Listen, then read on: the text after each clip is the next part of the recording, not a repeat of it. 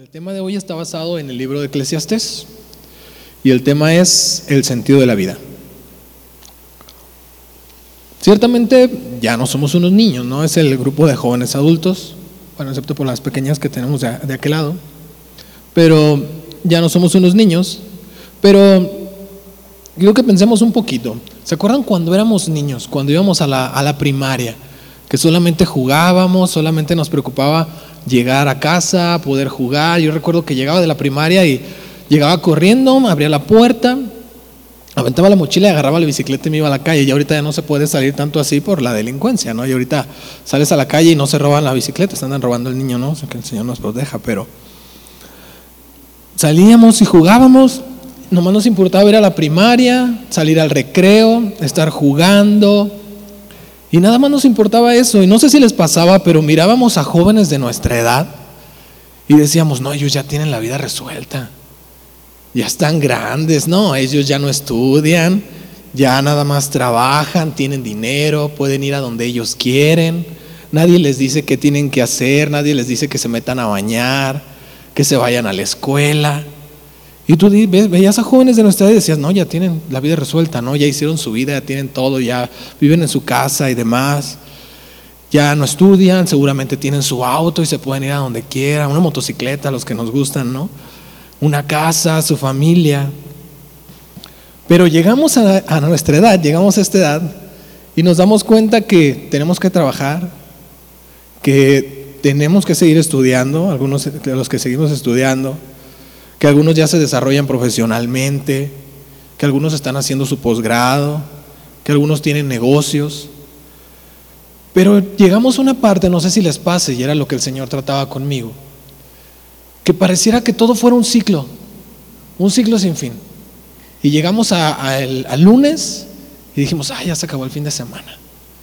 Y llegamos al lunes y ya estamos anhelando que llegue el próximo fin de semana. Y llega el próximo fin de semana y llega el lunes.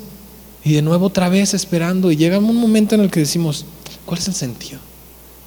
¿Qué sentido tiene todo esto? Todo es un ciclo que se repite y se repite y se repite. Y ahora pues tal vez ya no jugamos o los, o los, juguetes ya no son los mismos, ¿no? Ahora los cambiamos a los varones, ¿no? Por carros y motocicletas, ya son juguetes más grandes. Pero todo tiene un ciclo y se repite y se repite.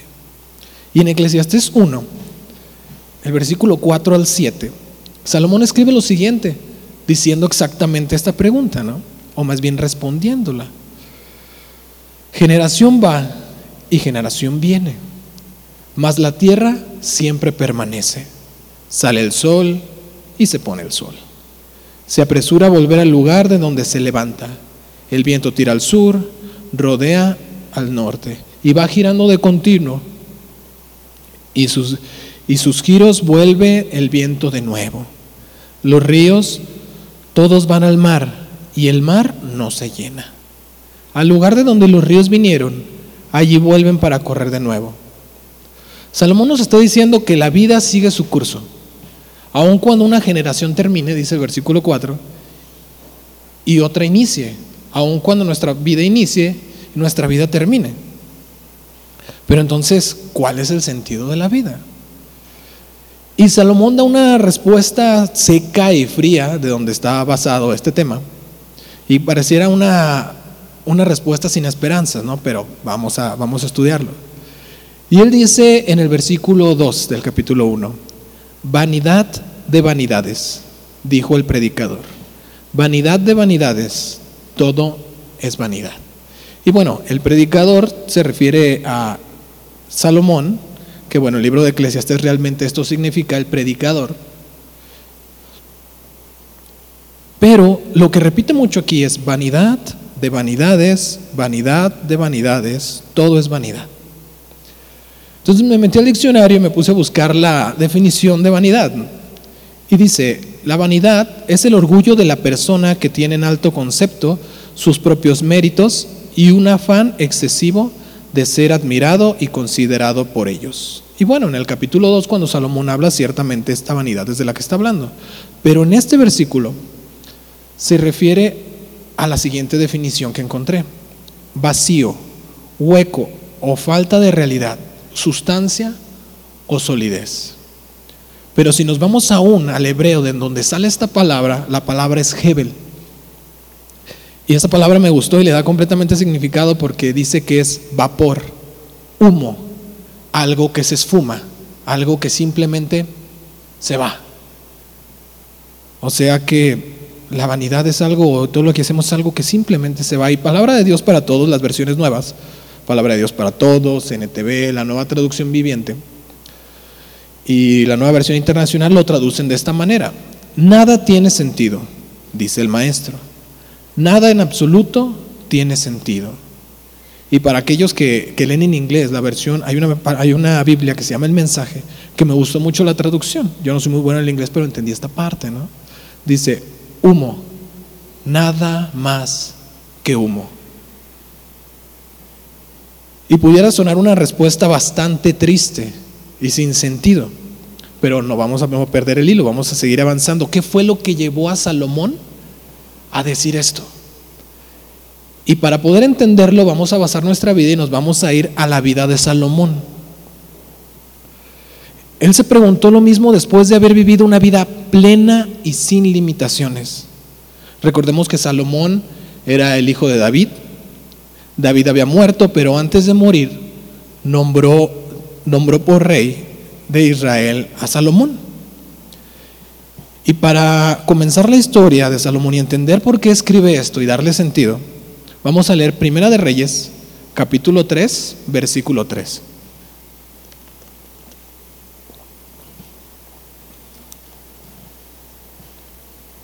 Y dice así, mas Salomón amó a Jehová, andando en los estatutos de su padre, solamente sacrificaba y quemaba incienso en los lugares altos. Vamos a regresarnos y nos damos cuenta que Salomón era completamente otro antes de escribir el libro de Eclesiastés. Vemos aquí que amó a Jehová y andaba en los, en los estatutos de David su padre, porque seguramente David le enseñó a hacer holocaustos y le enseñó a tener una relación con Dios.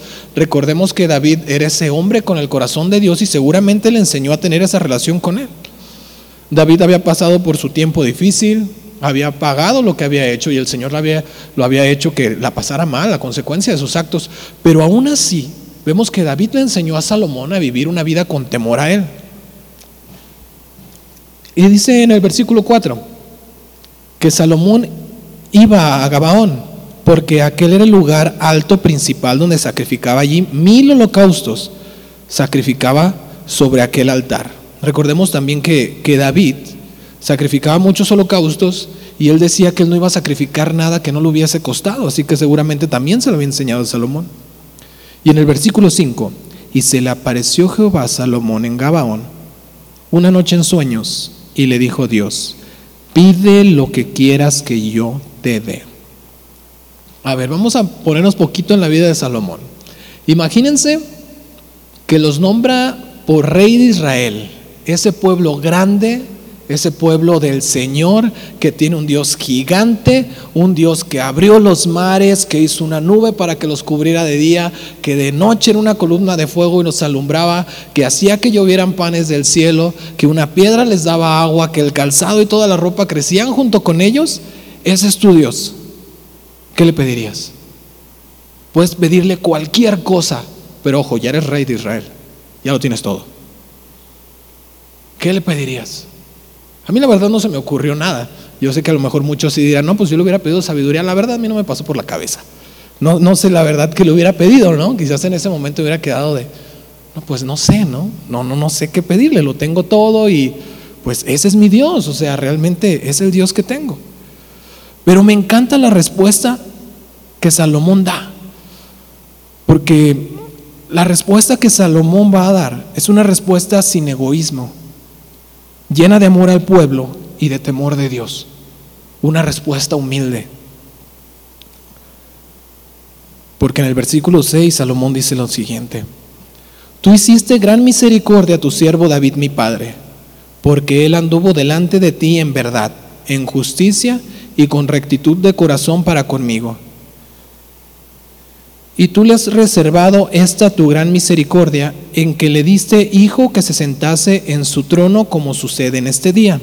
Ahora pues, Jehová, Dios mío, tú me has puesto a mí, tu siervo, por rey, en lugar de mi padre David, y yo soy joven, y no sé cómo entrar ni salir.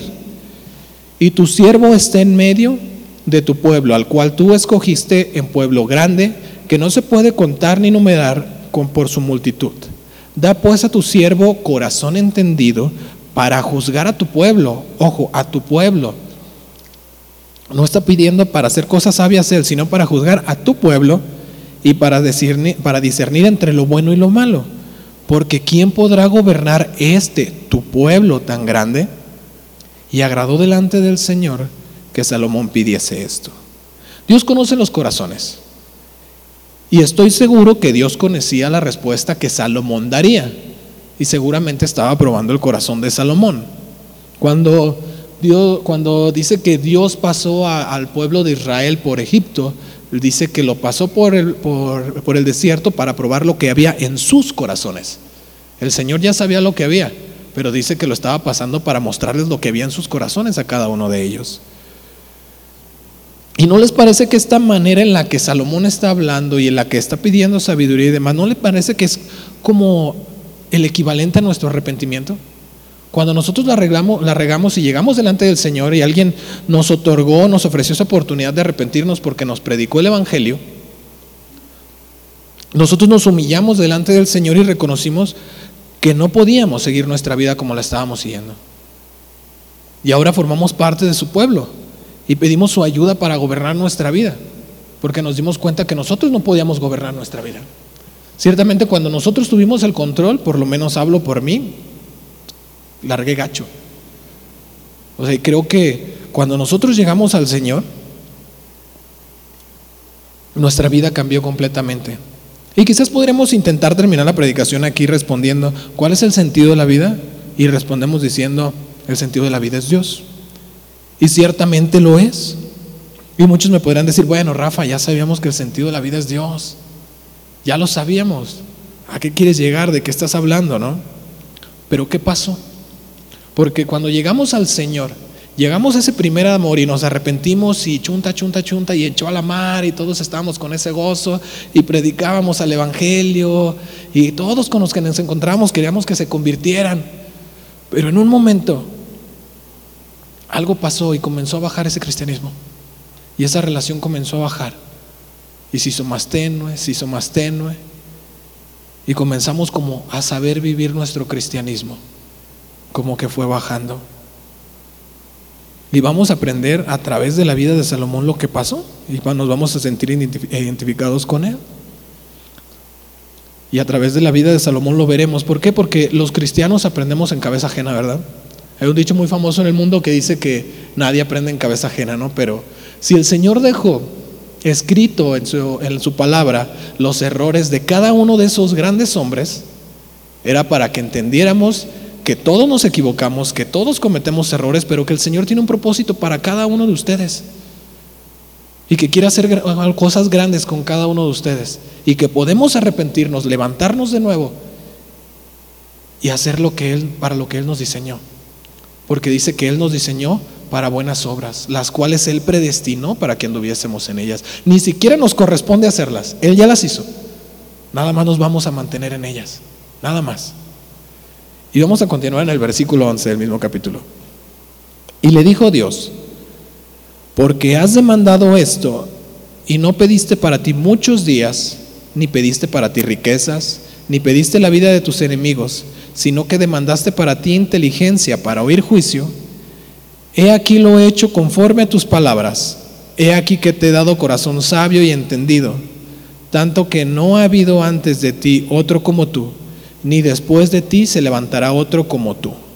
Y aún también te he dado las cosas que no pediste, riquezas y gloria, de tal manera que entre los reyes ninguno haya como tú en todos los días. Y cuando nosotros nos arrepentimos, el Señor nos llenó de bendiciones y comenzó a reparar nuestra vida. Nosotros le pedimos perdón y nos arrepentimos. Y de repente el Señor nos empezó a colmar de bendiciones y de repente empezaron a llegar cosas y, Señor, yo no te pedí esto, pero muchas gracias. Y es ese amor, ¿por qué? Porque Dios se volvió nuestro Padre, se volvió ese Padre protector que nos da esos regalos aunque no los merecíamos. Y quizás lo recibimos y decimos, no, Señor, es que yo no merezco esto, pero te amo. Aquí lo tienes. Y cuando Dios ve la respuesta de Salomón, le dice, tú no me pediste esto, pero aquí lo tienes. Aquí tienes todo lo demás porque vi la respuesta de tu corazón. Pero fíjate bien lo que le dice en el versículo 14. Y si anduvieres en mis caminos, guardando mis estatutos, dice el Señor, y mis mandamientos, como anduvo David tu padre, yo alargaré tus días. Pareciera una cláusula o condición para que la vida, para que la vida de Salomón tenga sentido, ¿no? Y podríamos seguir leyendo Reyes y leer sobre la sabiduría de Salomón, sobre cuando le trajeron a ese, ese niño, ¿no? Para juzgar entre quién mujer, de qué mujer era, cuando construyó el templo, los edificios que hizo, el mobiliario del templo y toda la sabiduría que Dios le dio para llevar todo esto. Cuando, cuando traslada el arca al templo, la dedicación del templo, que está genial. Y cuando la presencia de Dios habitó en este lugar. Pero hay algo bien interesante que durante, imagínense todo el tiempo que pasó para que construyera el templo, para que hiciera los muebles, para que para dedicar el templo, para hacer grandes edificios. Imagínense todo el tiempo que había pasado y ¿qué creen? El corazón de Salomón era el mismo. Y dice en el capítulo 9 del versículo 2, Jehová apareció a Salomón la segunda vez como le había aparecido en Gabaón. Y le dijo Jehová, yo he oído tu oración y tu ruego que has hecho en mi presencia un poquito antes, Salomón le había dicho que quería que habitase en este templo y que hiciera casa ahí. Entonces Dios le estaba respondiendo. Yo he edificado esta casa que tú has, yo he santificado esta casa que tú has edificado para poner mi nombre en ella para siempre. Y en ella estarán mis ojos y mi corazón todos los días. Otra vez lo mismo que en el versículo 14 del capítulo 3. Y si tú anduvieres delante de mí, como anduvo David tu padre, en integridad de corazón, en equidad, haciendo todas las cosas que yo te he mandado y guardando mis estatutos y mis decretos, yo confirmaré el trono de tu reino sobre Israel para siempre. Como hablé a David tu padre diciendo, no faltará varón de tu descendencia en el trono de Israel, mas si obstinadamente, ojo aquí, os apartáis, os apartaréis de mí, vosotros y vuestros hijos, y no guardaréis mis mandamientos y mis estatutos que yo he puesto delante de vosotros, sino que fueres y sirvieres a dioses ajenos y los adorares, yo cortaré a Israel de sobre la faz de la tierra que les he entregado y esta casa que he santificado en mi nombre, y lo echaré delante de mí, e Israel será por proverbio y por refrán de todos los pueblos. Y Dios continúa diciéndole a Salomón, que se apartará de él si él se aparta de Dios.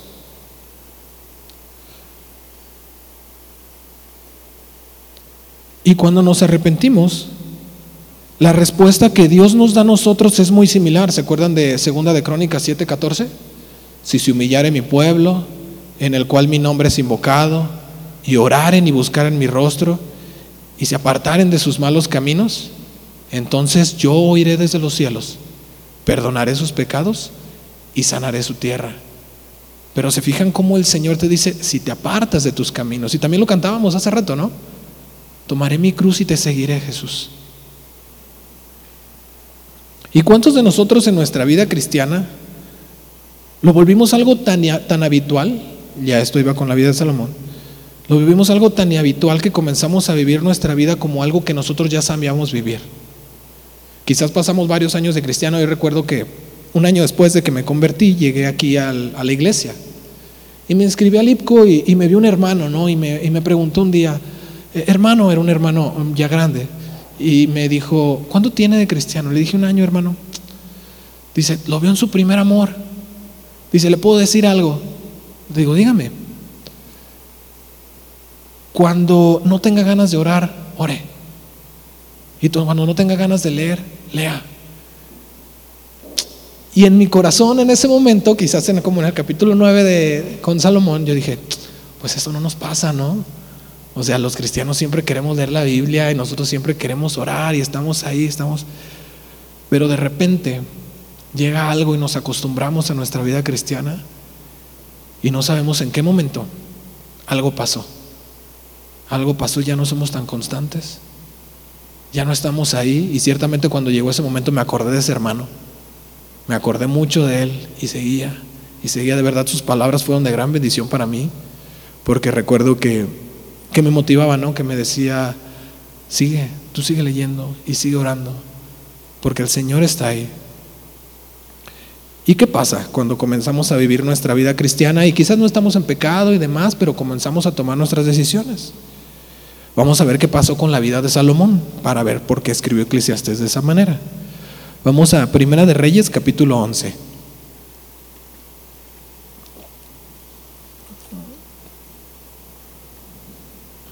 En el versículo 1.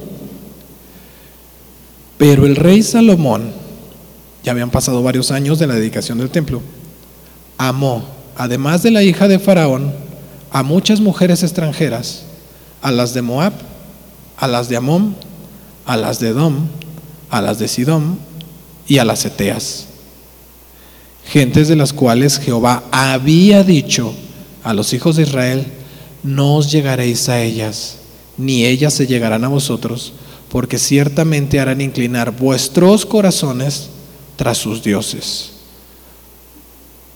A estas pues se juntó Salomón con amor. Y bueno, tuvo 700 mujeres, reinas y 300 concubinas, las cuales dice que en el, en el versículo 4 que inclinaron su corazón tras dioses ajenos. Y dice el versículo 4 que su corazón no era perfecto con Jehová su Dios, como el corazón de David su padre. Y me llama la atención porque Ciertamente David también se equivocó cuando lo leemos, ¿no? Lo que pasó, todos conocemos la historia de David. Pero el Señor reconoció el arrepentimiento de David porque dice aquí que no anduvo como el corazón de David, su padre. Y ahí podemos ver que cuando nos arrepentimos y nuestra vida vuelve con el Señor, el Señor nos recuerda lo que pasó. Él no dice como tu padre anduvo en sus días buenos, no. Aquí dice como el corazón de David, tu padre. El Señor olvidó lo que David había hecho y lo perdonó y lo amó. Porque había regresado a él, porque conocía su corazón y sabía que le amaba y se arrepentía y le dolía mucho lo que había hecho. Y en el versículo 6, e hizo Salomón lo malo ante los ojos de Jehová y no siguió cumplidamente a Jehová como David su padre. ¿Qué pasó con Salomón? Se apartó de los caminos de Dios, comenzó a tomar sus decisiones pero sin considerar a Dios en ellas. Dejó a Dios de lado y de repente viene una situación delante de nosotros y de hecho fue lo que desató ese momento malo conmigo, con Dios, ¿no? Llegó una decisión que tenía que tomar y no me tomé el tiempo para dejarlo con Dios, sino que dije, no, por aquí va. Y por ahí hubo un hermano que, que me quiso estorbar y yo no le hice caso. ¿Y qué pasa cuando viene la rebeldía? Toma uno sus decisiones y sufrimos nuestras consecuencias y mi relación con Dios decayó. Y la relación de, con Dios de Salomón decayó. ¿Por qué? Por las mujeres, no, con Salomón pueden ser las mujeres, pero pues con nosotros puede ser cualquier otra cosa. Quizás alguna cosa que vemos que no debemos de ver, quizás las mentiras. Hoy decía una compañera del trabajo, no, yo tengo un don para mentir. Iba pasando y me regreso, es una compañera con la que tengo una amistad y le digo, no, ese no es un don, ¿no? Y se ríe y me dijo, no, perdón. Pero ¿en qué nos estamos envolviendo? ¿Qué fue lo que nos, nos hizo tropezar? Quizás no fueron las mil mujeres como Salomón, pero hubo algo en lo que no tomamos a Dios, no quisimos considerarlo y no escuchamos consejo, sino que quisimos hacer lo que nosotros queríamos.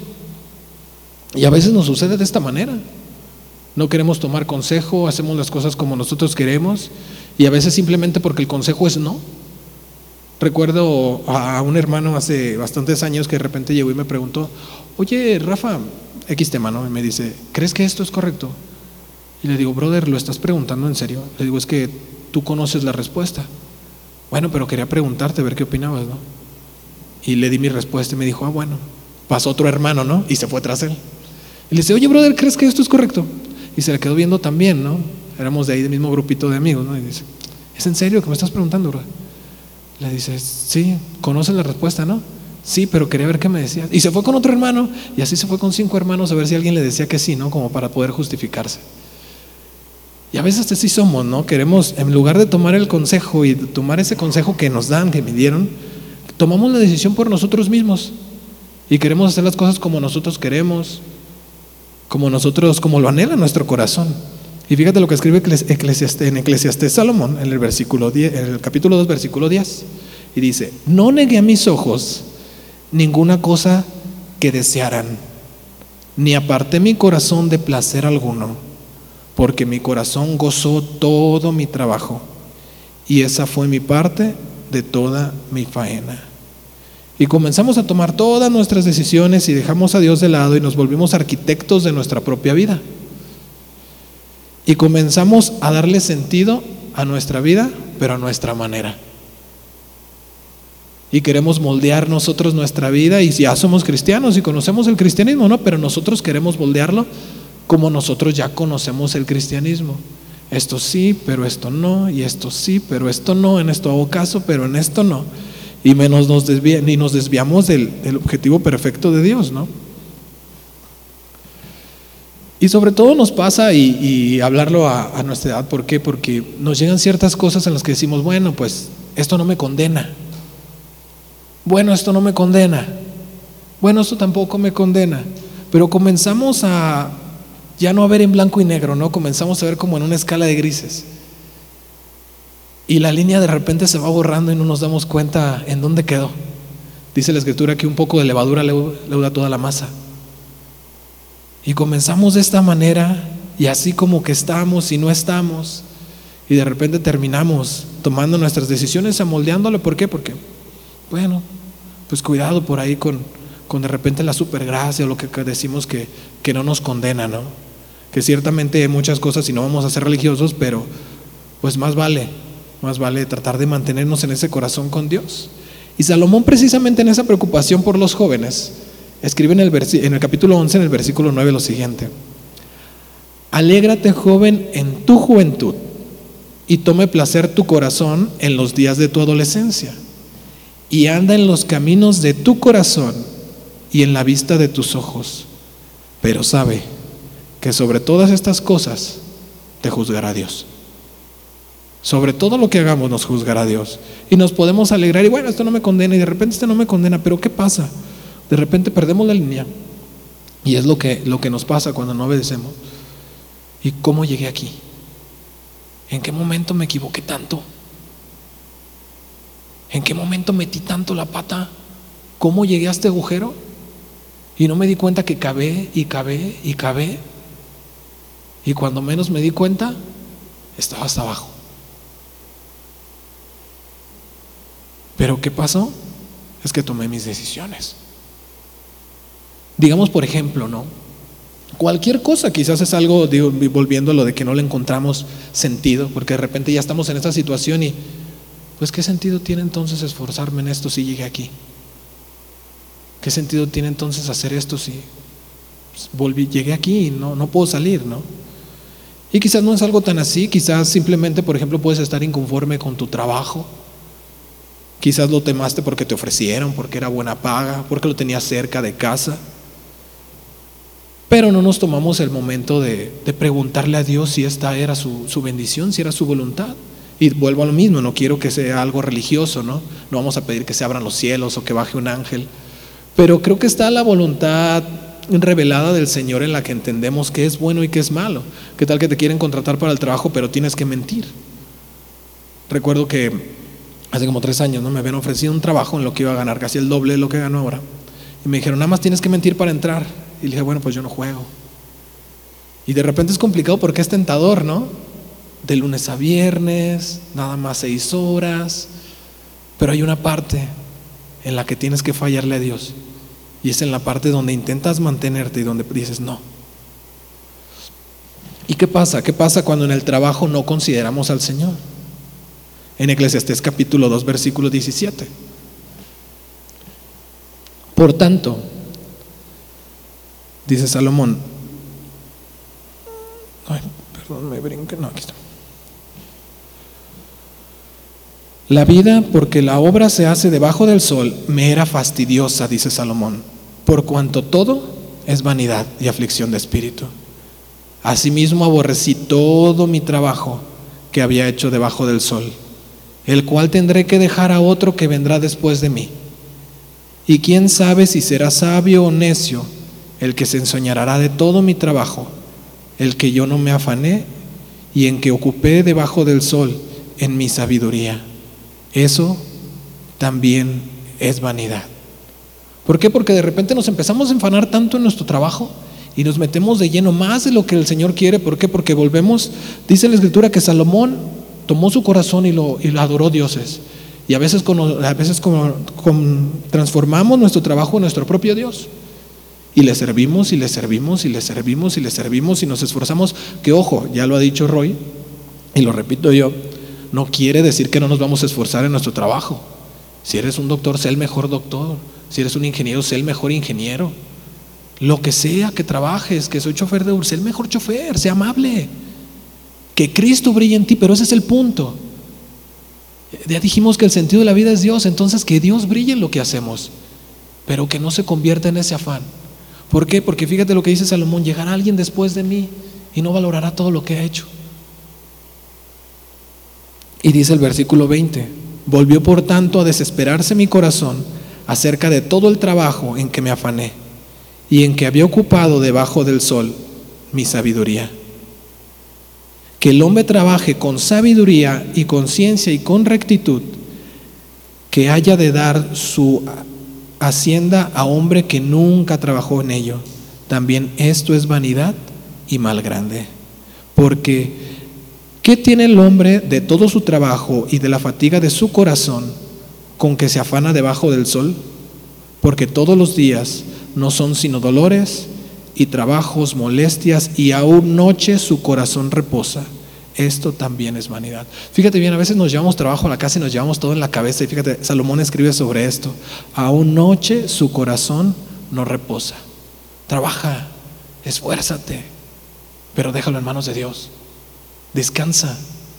Descansa en el Señor y deja que lo haga todo y que sea el centro, que le dé sentido a tu trabajo también. ¿Por qué? Porque llegamos a nuestro trabajo y comenzamos a esforzarnos demasiado y descuidamos nuestra relación con Dios. Y de repente ya no tienes tiempo para ir a la iglesia. Y de repente ya no tienes tiempo para orar. De repente ya no tengo tiempo para leer la Biblia. ¿Por qué? Porque me afané y porque trabajé. Y eso también va para los que servimos, ¿no? Porque también de repente nos llenamos de actividades. Y recuerdo que lunes, martes tenía algo hacer, miércoles también, jueves también. De repente el Señor me dice, hey, ¿y yo? Estás trabajando en la viña, pero te olvidaste del Señor de la viña. Y cuando sacamos al Señor de todo lo que hagamos, nuestro servicio, nuestro trabajo y nuestra vida pierde el sentido. Porque al final de cuentas todo lo que hagamos y el sentido es Él. Y al final de cuentas, incluso nuestro trabajo como nuestro servicio, ¿y quién tomó la decisión de estar sirviendo tanto ahí? Porque incluso no era sano para mí.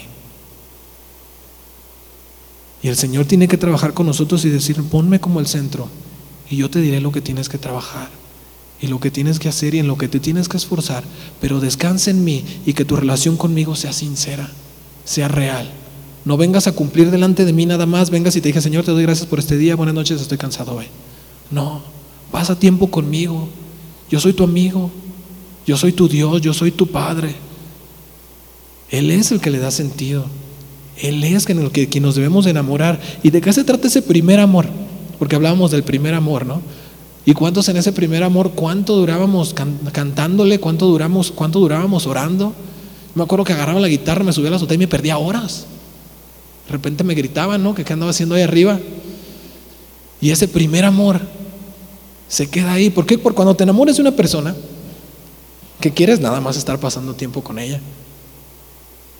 Y perdemos ese sentido y ese amor por Dios.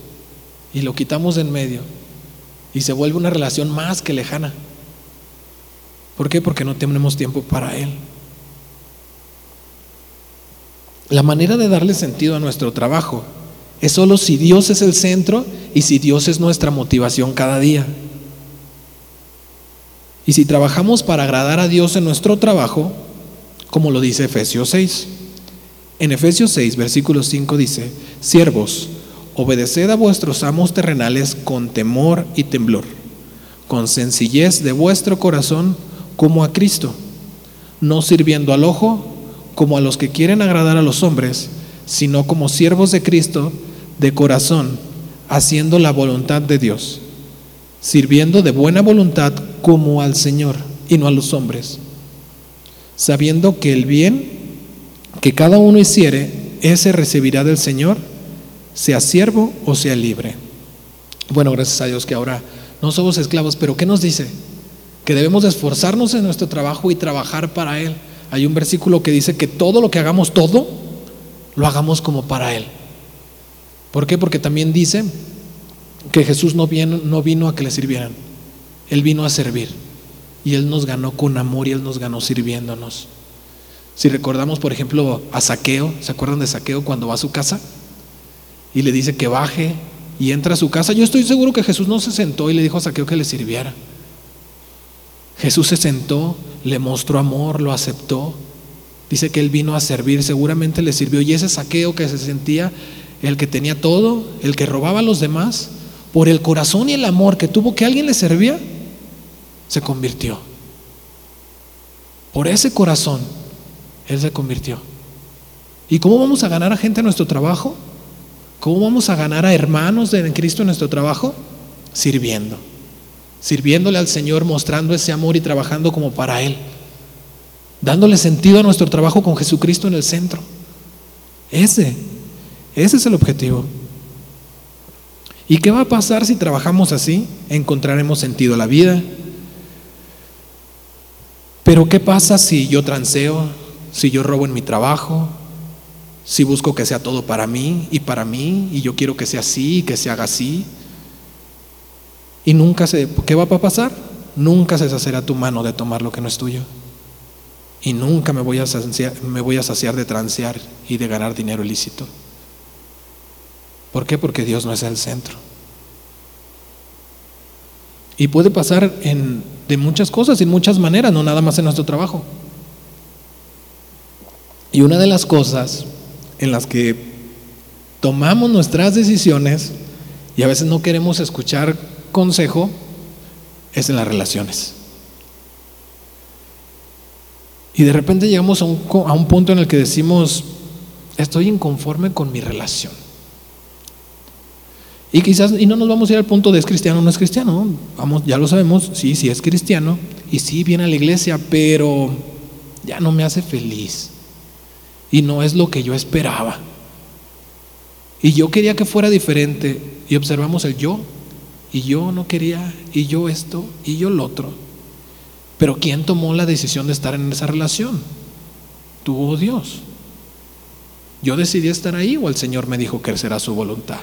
Porque creo que es una de las partes más importantes en las que debemos de tomar consejería y debemos de preguntar al Señor y de repente preguntarle a nuestros amigos cristianos, a nuestro pastor, a quien sirve con nosotros, porque ellos son quienes nos conocen, ¿no? A veces también las mamás ayudan, ¿no? Que te dicen, no, es que ella es así, así, así, ah, pero estamos tan enamorados que no, es que no la conoces y no sabes cómo es. Y no queremos escuchar el consejo que está a nuestro alrededor y tomamos la decisión de entrar ahí. ¿Y porque es una de las partes más importantes? Porque una relación es la imagen misma de lo que Jesucristo hizo por nosotros y el principio de su amor. Ojo, esta es la segunda relación más la segunda decisión más importante que vamos a tomar. Primero, recibir al Señor y segundo, con quién vamos a pasar toda nuestra vida. Pero también, ¿por qué? Porque este es el principio del amor de Dios. Aquí se basa todo. Cuando leemos la Escritura nos damos cuenta que dice que Él es el esposo y viene por su iglesia, una iglesia santa. Y nosotros somos su iglesia habla de una relación, de una relación con nosotros. Y la escritura también dice, mujeres, someteos a vuestros maridos. Y no se me queden viendo así, también hay para los hombres, ¿no? Efesios 5:25. Y yo creo que es el más importante. Y cuando hablamos de, relaciones, me gusta hablar sobre todo más con, con, con los hombres porque la pregunta es, ¿ya estamos listos para ser pastores? No, pero ese llamado no es para mí, ¿no? Es que nosotros vamos a ser pastores de nuestra casa. Va a ser nuestra responsabilidad. Dice Efesios 5:25, maridos, amad a vuestras mujeres, así como Cristo amó a la iglesia. ¿Y hasta dónde amó Cristo a la iglesia? murió por ella. La manera de darle sentido a nuestras relaciones, a nuestras decisiones en general, es solo si Dios es el centro. Y volvemos a las decisiones en general. ¿Quién decidió estar ahí? ¿Tú o Dios? ¿Quién, ¿Quién, tomó las decisiones para llegar al lugar en donde estaban? Que yo tomé las decisiones para equivocarme. Ciertamente fui yo. Y no me refiero a que vamos a estarle preguntando a Dios que nos vamos a poner todos los días, ¿no? Y, que Dios mandara un ángel y ponte el polo, ponte los jeans. No, ¿verdad? Pero ciertamente cuando consideramos a Dios en todas nuestras decisiones, en su voluntad revelada, entendemos lo que tenemos que hacer y cómo seguir en su voluntad. Y ahora sí vamos a entender a Salomón en el capítulo 2 que nos muestra que él estaba viviendo para sí mismo. El hombre más sabio del mundo, lo dijo Dios, no lo digo yo, dejó de lado a Dios. Y el hombre más sabio del mundo descubrió que haber sacado a Dios de sus decisiones era solamente vanidad. A veces me pregunto, ¿cómo el hombre más sabio del mundo hizo eso? porque tomó lo que Dios le había dado y lo tomó para sí mismo. Recordemos que cuando lo pide le dice para guiar a tu pueblo, pero de repente usó su sabiduría y lo usó para sí mismo. Y vamos a encontrar que el corazón de nuestras malas decisiones es nuestro propio egoísmo. El querer resolver todo para nosotros y porque yo quiero que esto esté así. No, hijo, es que las cosas no son así. No, es que sí, yo la quiero así. Y yo quiero que así suceda. Es que espera, no, es que yo lo quiero ya. Y de repente aceleramos las cosas o hacemos las cosas mal. ¿Por qué? Porque dejamos a Dios fuera. Porque nos equivocamos, ¿no? Y aquí Salomón habla sobre esto. Eclesiastés capítulo 2, versículo 1. Dije yo en mi corazón, ven ahora, te probaré con alegría y gozarás, y gozarás de bienes. Mas he aquí, esto también era vanidad. A la risa dije, enloqueces. Y al placer, ¿de qué sirve esto? Fíjate, o sea, se reía y decía, ¿para qué? Y tenía placer por algo y, ¿para qué? Ya no había un propósito en medio. Propuse en mi corazón agasajar mi carne con vino y que anduviese mi corazón en sabiduría. Ojo, ¿eh? En sabiduría. ¿Pero qué sabiduría? con retención de la necedad, hasta ver cuál fuese el bien de los hijos de los hombres, el cual se ocuparán del bajo del cielo todos los días de su vida. Y ojo aquí el egoísmo, ¿eh? Engrandecí mis obras, edifiqué para mí casas, planté para mí viñas, me hice huertos y jardines, y planté en ellos árboles de todo fruto me hice estanques de aguas para regar de ellos del bosque donde crecían los árboles. Compré siervos y siervas y tuve siervos nacidos en casa.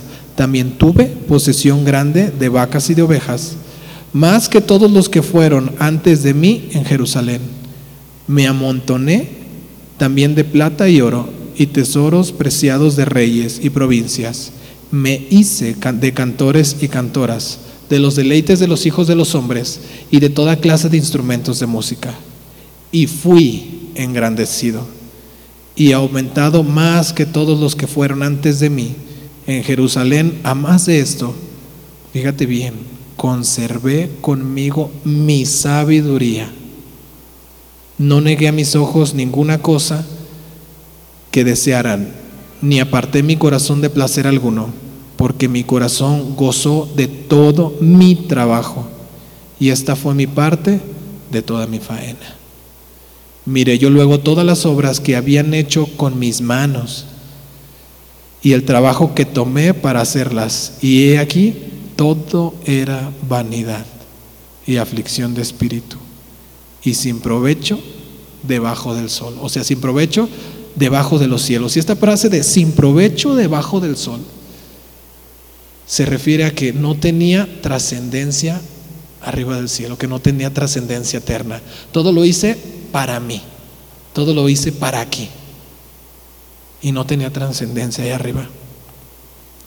Lo que me lleva a que nos preguntemos, ¿estoy tomando mis decisiones como, obediencia a Dios? ¿O estoy tomando mis decisiones con mi sabiduría o con la sabiduría de Dios?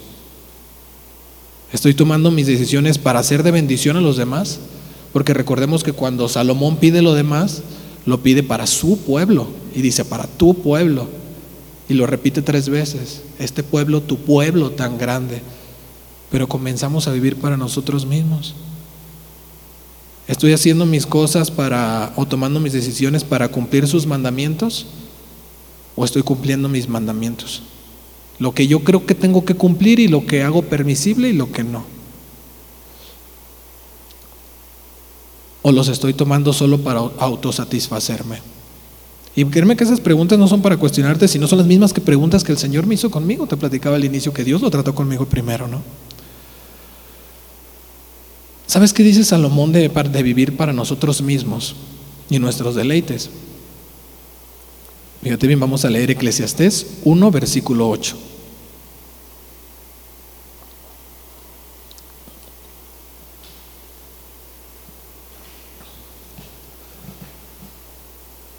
Todas las cosas, todas, son fatigosas, más de lo que el hombre puede expresar.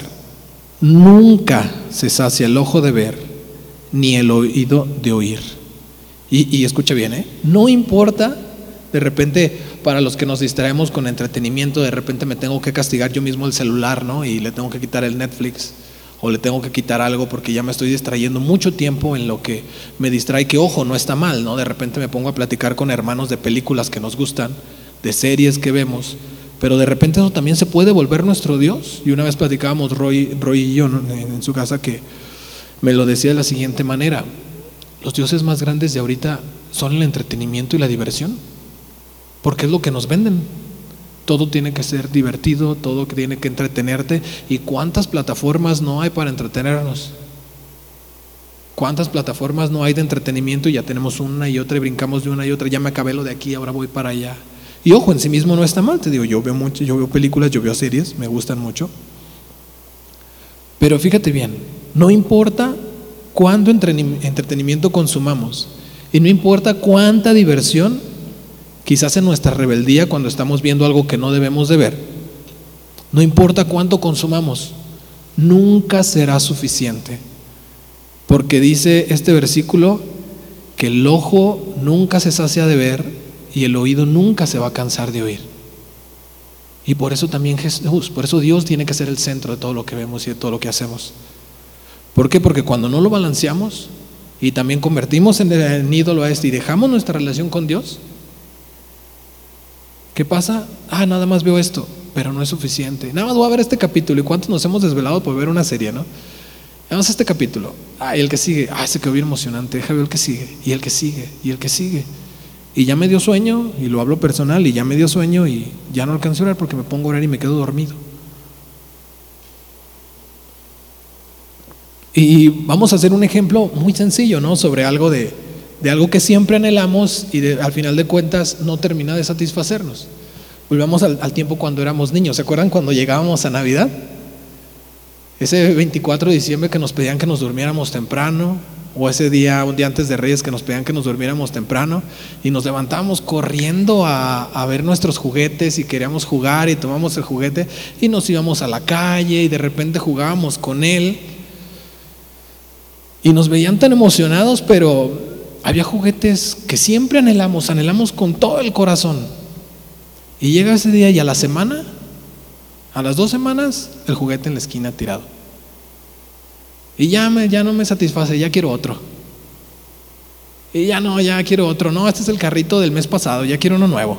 Y ahora más con los videojuegos, ¿no? Ya sale y tienes que comprar cada cosa, ¿no? Y no te satisface y nada te llena. Y nada es suficiente y de repente hasta los papás venden la bicicleta del niño ni se dio cuenta. ¿Por qué? Porque el niño ya quiere otra cosa. ¿Y sabes dónde pasa de nuevo? Vamos a las relaciones. Pasa cuando comenzamos a hacer permisibles muchas cosas y de repente nuestro ojo ve lo que no debe de ver. Y de repente oímos lo que no debemos de oír. Y comenzamos a coquetear con muchas cosas y decimos, bueno, nada más esto no me condena, ¿no? Y no me condena si veo esto. Y no me condena si le digo esto de repente al oído, ¿no? Pero ¿sabes qué pasa? en el versículo 8, nunca se va a saciar tu ojo de ver y nunca se va a saciar tu ojo de oír. Y un poco de levadura va a leudar toda la masa. Y de repente no nos damos cuenta y ya estamos metidos en lo que no debíamos de habernos metido. Y algo tan hermoso que debió de haber sido santificado por el Señor, se convirtió en algo en lo que nos avergonzamos. Y de repente tienen relaciones sexuales y ah, pues yo no voy a vivir para ti, regresa ese egoísmo, ¿no? ¿Por qué? Porque ya me sacié, ya no esto, pues, ah. nunca se sacia el ojo de ver y el oído de ver, ah, no pasa nada, ¿no? Ya quiero a alguien más. Yo no voy a vivir para ti, no vas a vivir para mí, todo es vanidad, todo, todo por, todo por mí tienes un sentimiento egoísta y digo, ah, ya se acabó, ¿no? Y de repente, ¿qué pasa? El chico está dolido, la chica está dolida, y de repente, ay, dolidos, estamos llorando y... ¿Por qué la vida no tiene sentido? Pero es que no tiene sentido porque nosotros gritamos al que le daba sentido en el centro. Nosotros quitamos ese respeto, ese amor, nosotros quitamos lo que le daba sentido a las relaciones. Y al final de todo diremos que no tiene sentido y que todo fue vanidad y diremos desperdicié mi tiempo. Pero si dedicamos y si dedicas tus ojos a Dios, tus oídos para Dios, ojo, no en actitud religiosa de nuevo, sino en una actitud que hagas lo que hagas, Él es el centro de todo encontrarás el sentido a tu vida. ¿Qué debo hacer para darle sentido a mi vida? Después de que, hablando de que nos equivocamos y quizás nos alejamos del Señor y estamos en ese proceso de que pues, no tengo muchas ganas de orar y no quiero leer y encontramos la falla y sabemos algo que nos destruyó y de repente no, no nos podemos levantar quizás porque nos sentimos indignos, quizás le fallaste en una promesa al Señor, quizás algo pasó y te sientes mal por ello. ¿Y cómo vuelvo a darle sentido a mi vida? Porque digo, tanto que hice y ahora estoy aquí, pues no vale la pena, el Señor no me va a perdonar. Sí. ¿Qué debo de hacer? Bueno, primero te voy a decir lo que no tienes que hacer. No corras a tu lugar seguro, tratando de darle sentido a tu vida, pero tú mismo, tú solo y en tus fuerzas. Y fíjate bien el ejemplo, cuando Pedro negó a Jesús, ahí a finales del capítulo 26 de Mateo, Pedro llora amargamente y corre a su lugar seguro. Ahí en, Juan 21, Juan nos narra que, que Pedro se fue a pescar. ¿Qué era lo que Pedro sabía hacer antes de que Jesús llegara a su vida? Él pescaba. Si era algo que él dominaba era la pesca. Si él no era muy letrado, él no conocía ciertamente muchas cosas, pero él pescaba y era un pescador excelente. Ese era el lugar donde Pedro se sentía seguro, donde él tenía el control de todo lo que hacía. Sin embargo, Jesús viene por él y él extiende el perdón para que cumpla los propósitos que Dios tiene para su vida. Porque Dios tiene un propósito para tu vida, sin importar si te equivocaste o el lugar en donde estés. Dios tiene un propósito para tu vida y Él quiere dárselo. Pero ¿qué debemos identificar? ¿Cuál es tu lugar seguro? ¿Dónde te ocultas cuando algo sale mal? Todos tenemos un lugar seguro, todos piensen, no me lo digan, todos tenemos uno. Todos hacemos algo, de repente estoy enfadado, me, molesté con algo y quizás no pequé algo, pero corro, me voy a un entretenimiento, me encierro en mi cuarto, agarro mi moto y me voy de, me voy de ruta, ¿no? Nada más porque me puedo ir normal, pero pues estoy enojado y nada más quiero, quiero estar solo, es lo que yo controlo. O me voy a un entretenimiento, me encierro en mi cuarto y prendo el Netflix quizás un videojuego en el que pasas las horas y ya y te pones a hablar con tus amigos en línea, o quizás unas vacaciones y agarras y te vas tú solo de repente o con alguien más, pero ¿por qué no lo haces por el gozo de llevar unas vacaciones, sino por el esconderte y hacerte sentir bien a ti mismo? Quieres moldear tu vida, quieres darle un propósito tú solo. Quizás tu habitación simplemente te encierras, quizás agarras la guitarra, ¿no? Y te pones allá a tocar, pero tratas como de volver algo donde te sientes bien. Deja de esconderte y deja que Jesús le dé sentido de nuevo a tu vida. Pero deja que Él se lo dé a su manera. porque Él tiene una manera muy especial en la que se lo da. Muchos dijimos que le habíamos entregado nuestra vida a Dios y que le habíamos entregado el trono de nuestro corazón a Dios. Pero fíjate bien, pero en lugar de dejar que Dios se sentara en el trono y Él reinara, porque ¿qué hace un rey? Un rey no es por votación, un rey toma el lugar y, Él gobierna. Eso es un rey. Ahí no hay democracia, Él gobierna, Él es el rey. Y tú le dejaste el trono de tu corazón para que Él reinara como Él quería. Pero en lugar de tenerlo en el trono reinando, tenemos a Dios en nuestro corazón como un invitado.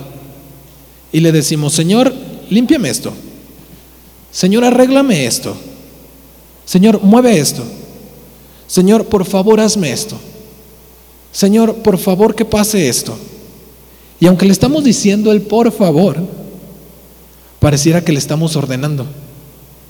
Y si no nos agrada lo que está haciendo, ay Señor, es que yo quería un sí, ¿por qué me dices que no? ¿Y por qué esto no está saliendo a Él? No tiene sentido. Pero estamos queriendo que nos resuelva nuestros problemas en lugar de decir, Señor, siéntate, yo te sirvo. Dime en qué te sirvo.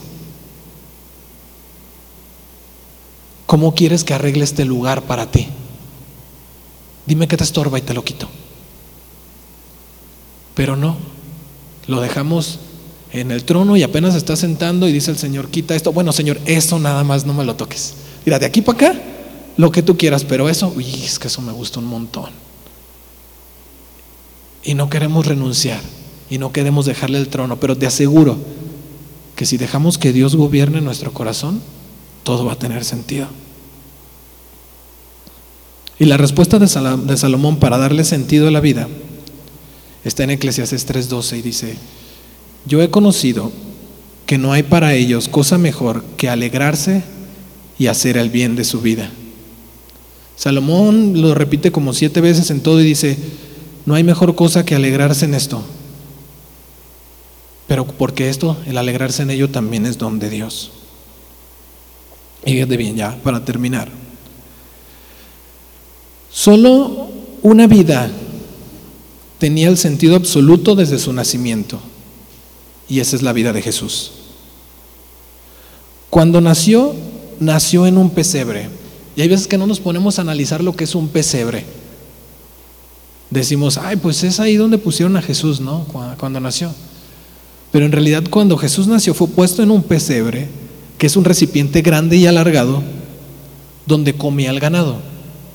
Desde que Jesús nació, nos dio la referencia de que Él sería el alimento para salvación y que Él daría sentido a nuestra vida. Y fíjate bien, Juan 1.1 dice que Él es el verbo, la palabra que le dio inicio a todo y que le da sentido a todo. ¿A qué se refiere esto? El verbo. ¿Te has puesto a pensar que es un verbo? Él es el verbo. Pero no es casualidad que Él haya tomado este adjetivo para sí mismo. ¿Qué es un verbo en una oración? Si yo digo fui a comer, si yo no pongo el verbo, nada más fui. Si yo digo hoy me levanté de la cama, no me levanté si no tengo el verbo. Simplemente digo hoy la cama. Dice que Él es el verbo. Colosenses dice que Él es el, el principio de todo, que Él es el Dios invisible, el primogénito de toda la creación. Dice que todo fue creado por Él y para Él, y por Él todas las cosas subsisten. Él es el verbo y no toma este objetivo por casualidad. Te invito a que intentes tener una conversación quitando al verbo de tu vida. Platica con alguien y le dice, ah, hoy vine a la iglesia. Ay, no puedo decir vine. Oye, iglesia, ni siquiera puedo venir a la iglesia si Jesús no está en el centro. Te invito a que te levantes de tu cama sin decir que te levantaste porque no puedes usar el verbo. Si quitamos a Jesús, si quitamos el verbo, nuestras palabras y nuestra vida no tiene sentido.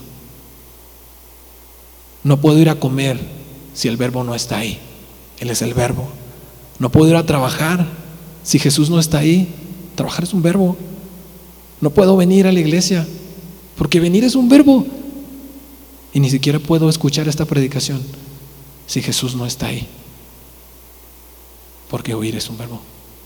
Todo, todo, todo contiene el verbo, el verbo de Dios, Jesucristo.